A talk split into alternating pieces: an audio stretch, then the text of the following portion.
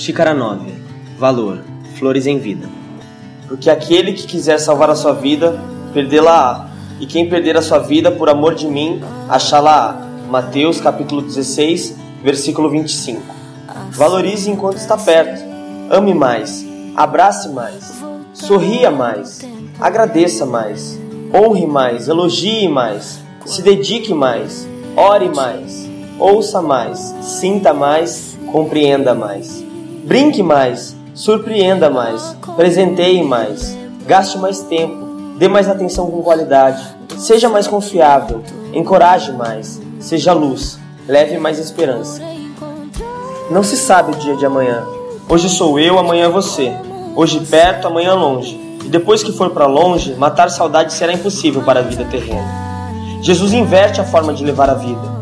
Quando se perde é que se ganha. Em outras palavras, que precisamos é parar de esperar perder e se deparar com o luto para valorizar quem está perto.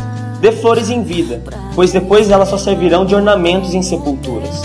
O sentimento de perda desaparece quando se consegue olhar para dentro e encontrar gratidão, satisfação no que você viveu. Ver o quanto se doou, se dedicou, o quanto viveu amor. Em Mateus, capítulo 25, versículo 40 diz: O que você fizer ao menor dos meus irmãos, a mim o fazes.